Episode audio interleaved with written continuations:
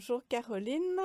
Aujourd'hui, euh, je vais parler un petit peu de toi. Donc, tu es art thérapeute en milieu hospitalier et tu es la créatrice du jeu Memobac.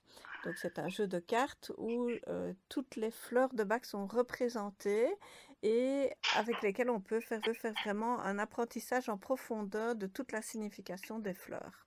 Je mettrai le lien pour en savoir plus, comme ça vous pouvez vous procurer également le jeu Memobac. Alors Caroline, j'avais envie de savoir, moi, la fleur ou quelles sont les fleurs que toi tu utilises le plus dans ta vie ou que tu as été le plus à un moment donné de ta vie? Alors, la première fleur qui me vient spontanément, c'est la verveine. Euh, je suis quelqu'un d'extrêmement enthousiaste et dans mon enthousiasme, j'emmène des gens parfois un petit peu trop loin. Et, euh, en même temps, je porte aussi beaucoup euh, sur, mon, atlas, au fait, parce que j'ai souvent des, des, douleurs dans le cou, parce que je prends trop aussi sur le dos.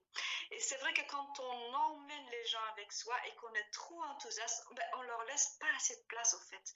Donc, je prends la verveine pour me calmer un peu, pour m'effacer un petit peu et pour leur laisser de la place et pour aller mieux dans mon cou et dans muscles aussi pour les tensions. Voilà la première fleur verveine qui me vient. La deuxième fleur, ça sera l'étoile de Bethléem. Pour moi, cette étoile-là, c'est vraiment une merveille. Le jour où je l'ai dessinée, c'était le jour du décès de ma petite maman. Et pour la petite histoire, euh, après, j'ai confectionné une couronne en fleurs séchées que j'ai jetée sur l'étang qui est au fond de mon jardin. Et alors, vous allez le croire ou pas, mais l'année d'après, l'endroit où je jetais la couronne, il y a eu des, des étoiles de Bethléem qui ont poussé. Et chaque année, au bout de mon jardin, il y a les étoiles de Bethléem qui poussent au pied d'un platane.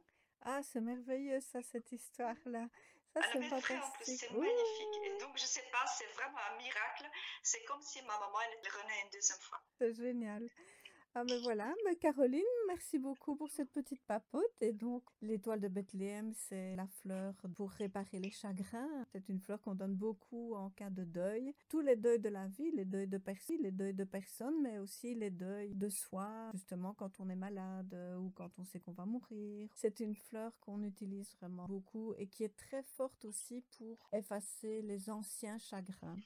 Personnellement, je n'avais jamais pris Star of Bethlehem. À un moment donné, j'ai utilisé alors le, le Rescue, la pommade Rescue que j'ai mise sur mon visage. J'ai senti vraiment une douceur entrer en moi qui apaisait ces anciennes souffrances, comme pour dire, ok, maintenant tu peux fermer la porte, c'est bon, c'est terminé, euh, je m'occupe de ça. Voilà comment j'ai découvert le pouvoir de Star of Bethlehem.